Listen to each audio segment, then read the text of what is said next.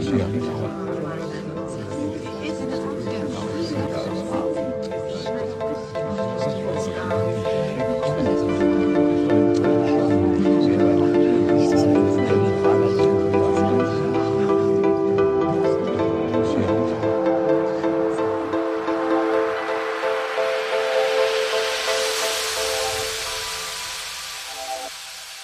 Berliner Zina featuring Melhose, der internationale Kids Talk.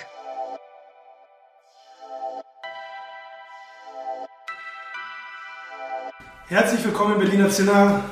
Heute mit Isabella, unserem Ambassador, und mit Lubo Miller. Let's switch to English. I'm very happy to have you here, Lubo Miller. She's a CEO from the company Plan A. She's originally from Bulgaria, but she's living in Berlin now. Um, yeah, Lubomila, great to have you here, and maybe you can something else about yourself. Thank you so much for having me. Um, about me, I moved to Berlin three years ago now, actually because of Plan A. So I decided to set up a company here. Before that, I was in London, and it didn't feel like it was the good place to build a company fighting climate change. Um, and since then, we built a company that helps other companies reduce their emissions with a software. Sounds great. Okay. Um, so, how did you end up coming up with the concept for Plan A? Can you tell us a little bit about you know your time in London and what brought you to the point where you were ready to launch a company? I had a journey that was not even in London. That was really, I would say, uh, brought from destiny uh, for me to start thinking about climate change more actively. I was on a trip in Morocco and supposedly I was going to be surfing, but ended up cleaning beaches for a week. Uh, and the reason for that was that the place where we were was incredibly beautiful, but it was really made impossible to use for the uh, sports surf purposes that we intended to use it for. Um, and it really got me thinking of how to connect pollution to climate change. And when I get, got back to London, I had a full time job in fintech and uh, kind of was continuing on with my journey from finance topics uh, for many years.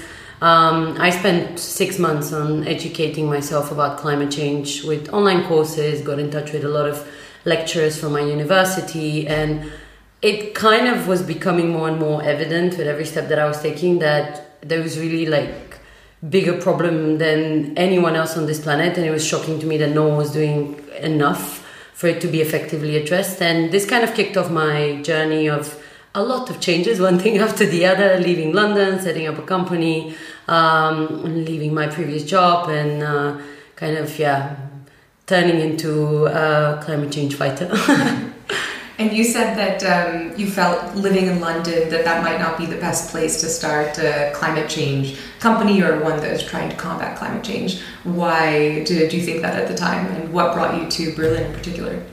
So 2016, 2017, uh, go back to that time and think of what happened then. Uh, we had a year when Brexit happened. Uh, I've spent 10 years in the UK and I've, I mean, my parents have invested a lot uh, of, uh, you know, resources into like supporting the educational system there and like bringing me up with really good uh, and kind of resourceful access uh, to a network and to people. And I, um, ended up learning a lot, turning into an adult throughout that process, but uh, also ended up seeing that uh, London was a kind of a machine for money making, and there was a lot of creatives there. There was a lot of small, smaller societies, but the purpose of the city was like to turn people into uh, professionals within certain fields. And um, when I was kind of diving into the topic of climate change, I was so perplexed that I wasn't able to find anyone to even talk to. And I found resort in um, the lectures that I was, uh,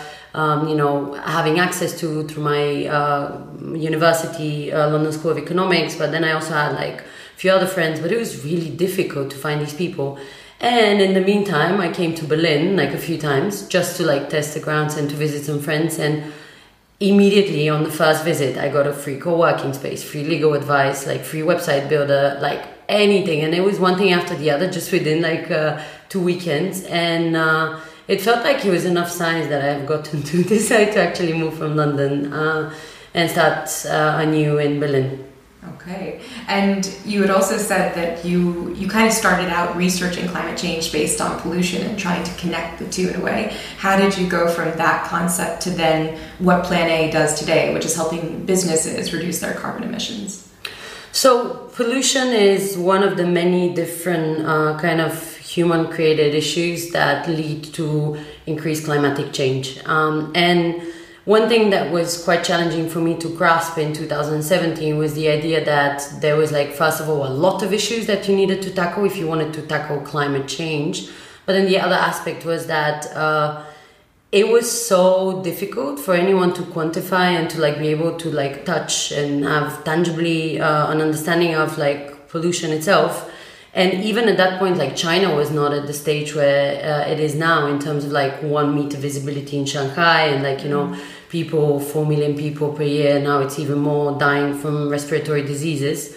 Um, so this got me like to think about like, okay, we keep on producing this waste. Our waste systems are not prepared for that, and they still are actually not.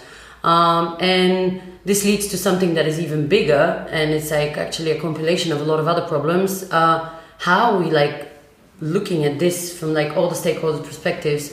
I did a survey with like 300 people, and also. Uh, um, built uh, kind of a model that was correlating the issues of climate change and then the financial support that was going for these issues.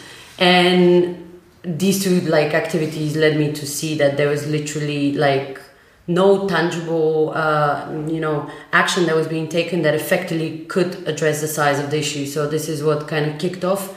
And the journey of how we got into like b2b uh, software uh, was quite interesting. We noticed that sustainability was really difficult topic for corporates. Like they were not really understanding how uh, technology can help them because they were normally going to consultants like PwC, Climate Partner, and like all these people that can also give you a stamp of like carbon neutrality and so on. Um, and for me, the focus was reduction. It was not like, okay, you don't need a certificate, you need something that actually makes you understand how you can take steps to be part of the solution. And this is what our software is essentially today. Okay. And can you tell us a little bit about um, Plan A and, and how does the software work? How, because I know on your site you've created the first technology emissions uh, reduction software, yes? And so how does that work? How does mm-hmm. that help businesses? So we uh, take the data of a company uh, related to their office, to their product, to their employees, uh, waste management, water management, and then based on all these like data points we're able to uh, give them an overview of how they're performing and then also give them an understanding of how they're performing against other industry peers. And based on the worst performing indicators we give them a to-do list that changes on monthly basis that within a year can help them reduce by 50% their emissions. So this is kind of the process and you have to commit. It's not a one-off thing that you do one month. It's a minimum six month uh, commitment. Okay and what are the types of companies you're working with today who are, you know, signing up for this uh, with Plan A? Uh, one of my favorite examples uh, is Werder Bremen because it's a football club, and I, I think like, people resonate with this topic a lot, especially today when they cannot watch football as they used to. Um, with them, it was really interesting because um, for those of your listeners that don't know, football is now going through its own, uh, you know, sustainability movement, and uh, for good reasons. There's like a lot, a lot of initiatives, and uh, Bremen in, in themselves like was.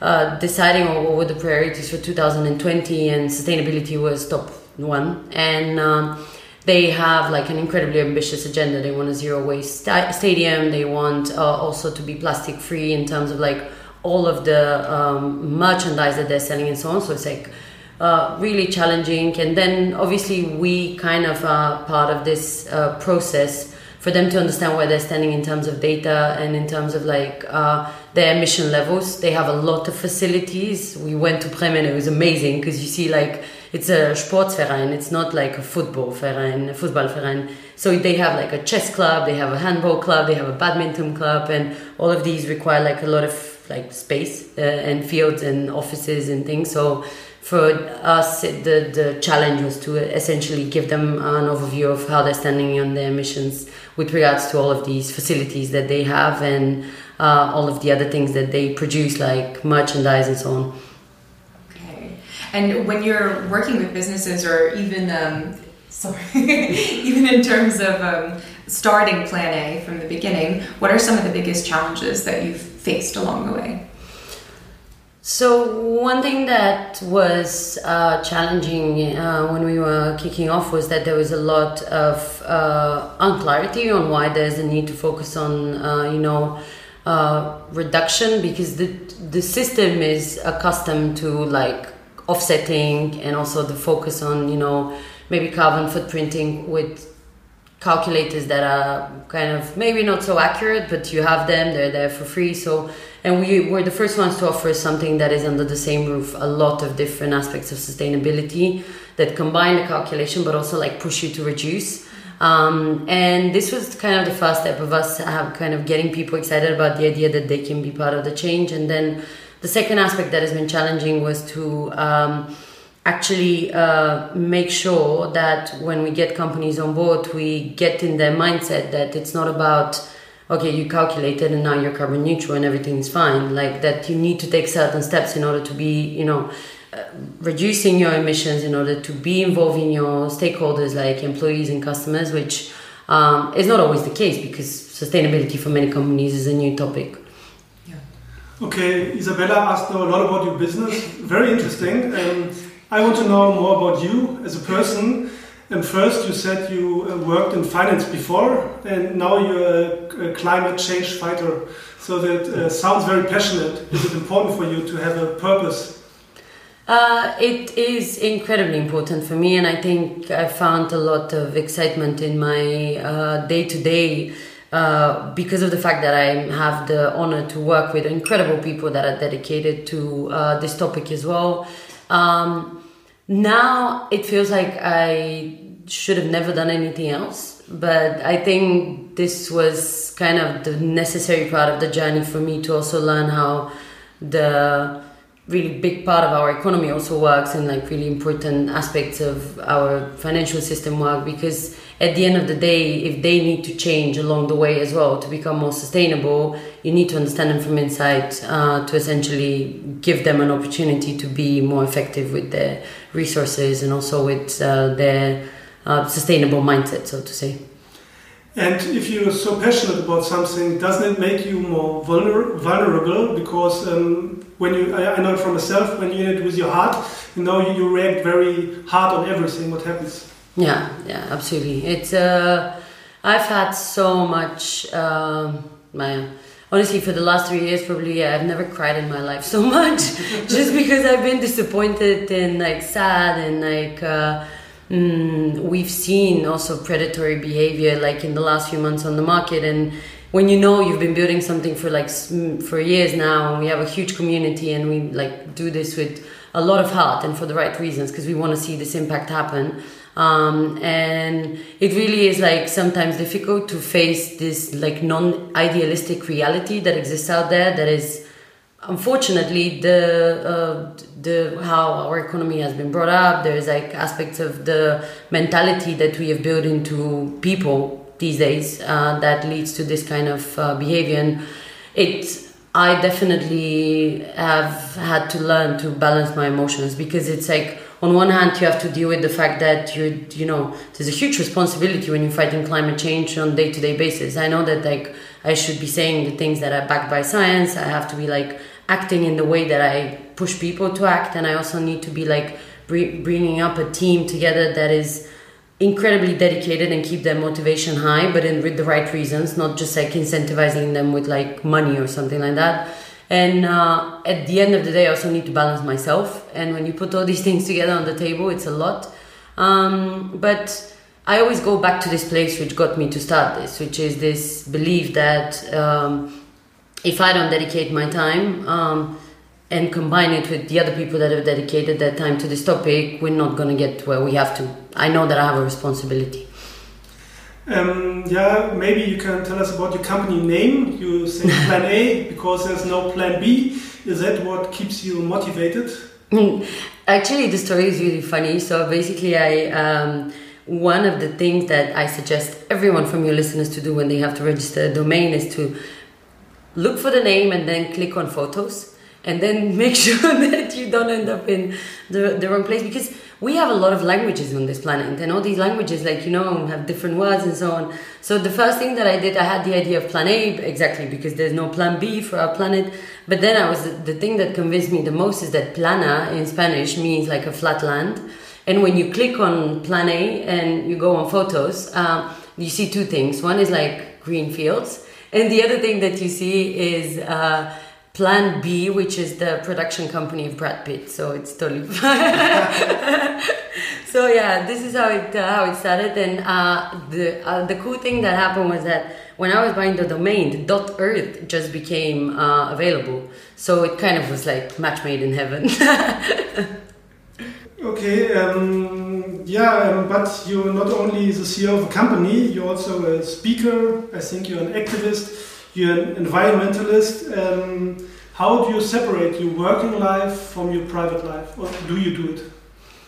Mm, and, one thing that I've learned in uh, the startup field, because I was in a startup before Plan A as well, is that it's really difficult to find like what people call balance or something like that, because there's just so much things that you want to do in the beginning of a company that um, it's it's not about calculating hours. Like at least this is not my way of doing it and i don't advise anyone to like work after six or something like that. I do but it's a it's a, you know it's a different approach i guess. Uh, I balance things first of all by uh, always finding time uh, to have a like a moment of the day when I just like chill and I keep it quiet and uh, it's about cleaning my mind.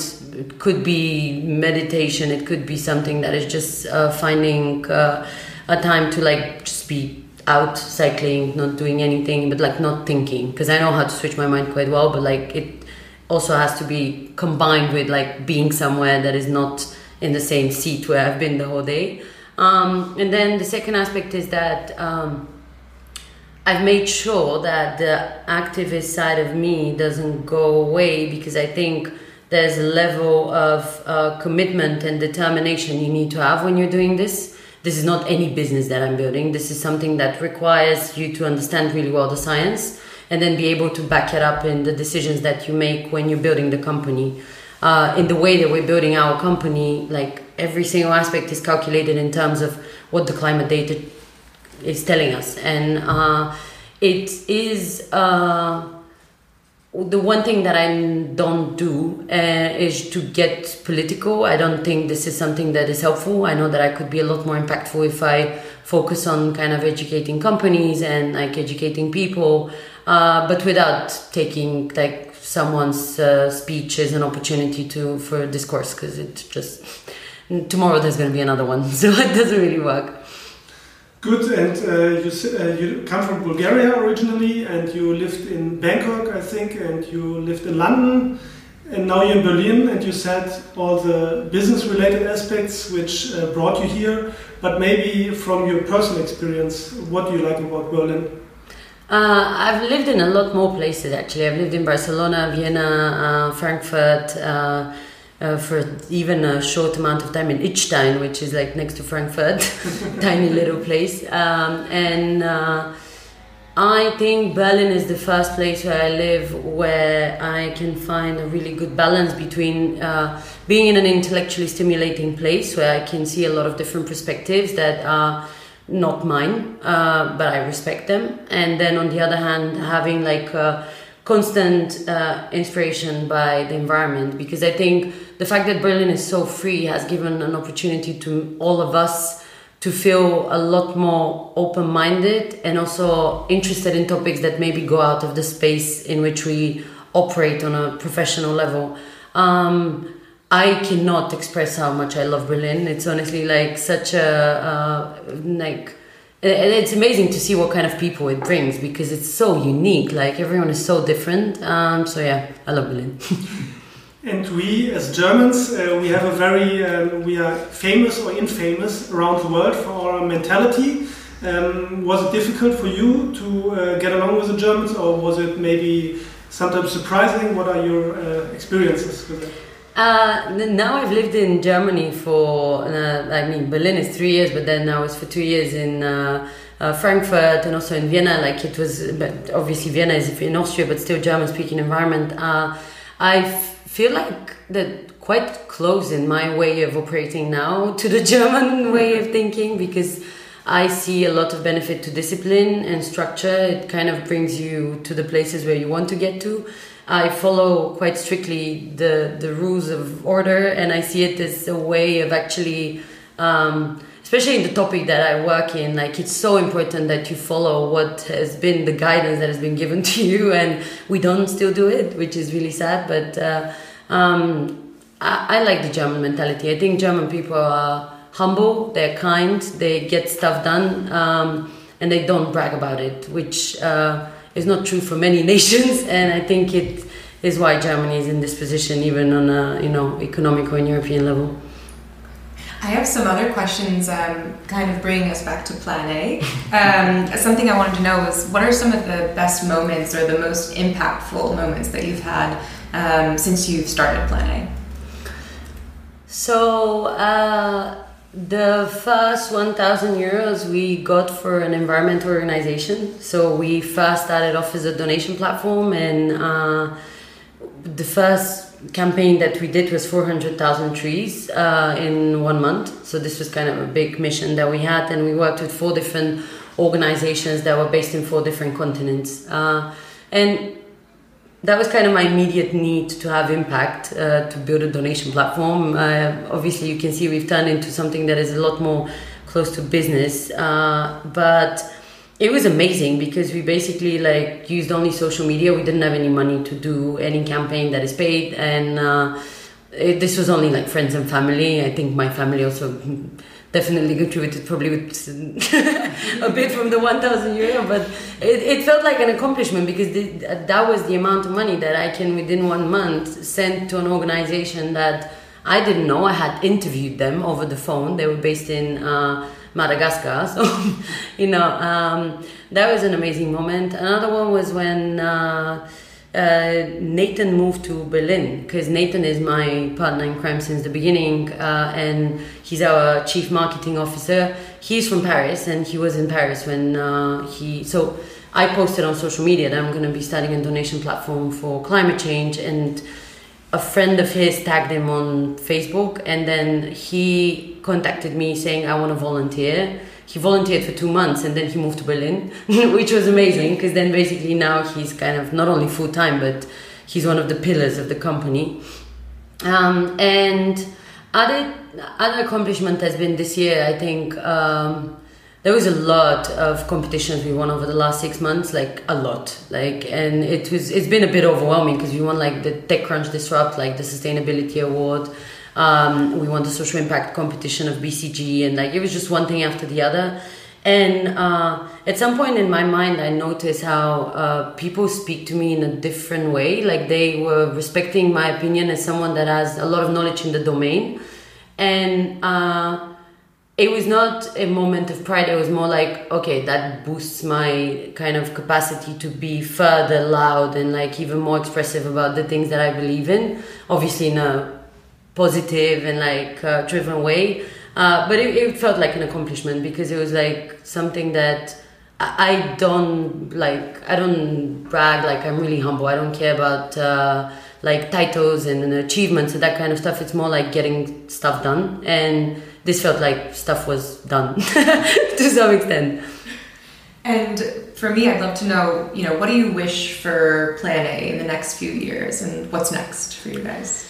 So uh, now we are launching by the end of uh, next month across Europe, and I think this is something really exciting because it's going to give us an opportunity to work with a lot of awesome companies, and we already have a waiting list, and it's super exciting. Uh, the thing that I want to see by the end of the year is that on average we would have reduced by 50% the emissions of companies. So basically our system to prove itself that it works and people use it. Uh, and this would kind of reduce significant amounts of CO2 uh, and would also be like something that would prove that we need to go further because now we're expanding also the product offering and like the features and so on. But this would be to me like a huge milestone and we set ourselves the target to serve uh, close to 2,000 companies. So yeah, quite ambitious. Um, you're the head of a company, and I think it's 12 people now, if I uh, heard it correctly. Um, how do you lead your people? What is your management style? How do you motivate them? Uh, with jokes. One of the things that I do all the time is like I make sure everyone is happy. It has been so important now during Corona because it, I mean, it felt like one day I asked my team like, "What's going on? Is everyone feeling okay?" Because it was like two weeks within the. Uh, lockdown, and it was quite evident that people are quite down. And uh, this has been why I'm giving this as an example is because this is my approach to issues. Like I really openly discuss things, and whenever someone has an issue. Uh, it, I always find the quickest possible way to uh, address this issue. And whenever there's like, um, you know, um, things that have to be done, and maybe they were not done exactly as we they should be done, it's all about the constructive discussion. It's never about like criticism or shouting and that kind of stuff. Um, and positivity. Like this is honestly one of the also steps of the interview process about Plan A. I truly believe that when you build a happy company, you end up with people that are a lot more determined to actually get things done. Uh, so I always check before someone gets in about this and keep it going while the company has been, yeah, growing up until where it is now. How does it help to recruit people if you have such a purpose like uh, saving the world? uh, it's, it's actually a lot easier, I would say. Uh, a few weeks ago, we posted a job for data analyst and we got 400 applications within four days. Uh, so I think we've been quite successful with like building a brand that is really visible, uh, at least in Germany, and this gives us an opportunity to attract a lot of intelligent and like smart and driven people and um, the one thing that is has been a filtering opportunity is also the fact that this mission makes it really easy to notice who gets it and who doesn't. We spent a good half an hour of a first one hour interview only on asking why people believe that fighting climate change is super important. And then you ask them about their habits, you understand how they act, and we don't want to be selling them on the job about why climate change is a problem. So they need to be sold beforehand, and we test this significantly. How?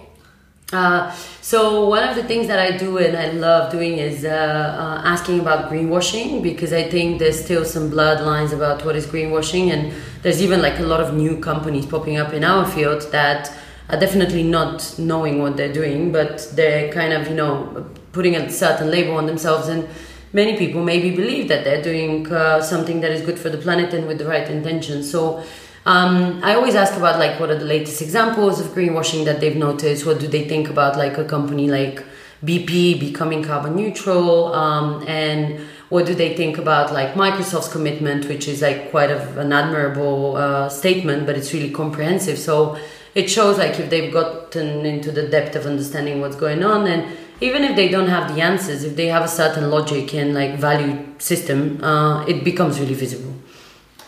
And um, something, my last question about you. Um, you're leading a company. Um, you're also doing something good. Are you living your dream? I think so. Uh, it's not. Uh, I don't know what it is to live your dream if it's not this. I mean, it kind of feels like I'm living in a happy moment. Um, there's a lot of challenges on day-to-day basis. I mean you know how it is to have your own setup and to have to manage that and to make sure it survives. But um, i feel a lot of uh, tangible results have been made. And not only i feel i know. And i kind of can see the response on the other side and the feedback is quite constantly positive. Uh, so yeah. And the fact that there's so much to do it kind of makes me feel so further determined and excited because I know that this is not something that overnight is going to be fixed. Someone was telling me recently, like, oh, so you're working to get yourself out of work. I was like, yes. That's the dream, yeah. Exactly. and you said that you have a wait list of companies that want to, you know, participate with the Plan A or be a member of some sort. Um, what is the process? How do companies or individuals that are interested get involved or contact y'all? So for the companies that are based in Germany, Finland, France, and the UK, uh, they can just like go on the website and register and they're gonna uh, hear within 24 hours from us. For the companies that are not uh, in these four countries, we basically uh, get in touch with them and will be like available in their countries within a month. So uh, that's the process, and then the onboarding literally takes like 15 minutes. So we've made it easy and simple, and uh, we do all the data crunching, so they only have to focus on reduction. Amazing. Well, thank you so much. It was uh, it was wonderful to get to talk to you and learn more about Plan A. Yeah, and good luck for the future. Thank you so much for having me. Thank you. Bye.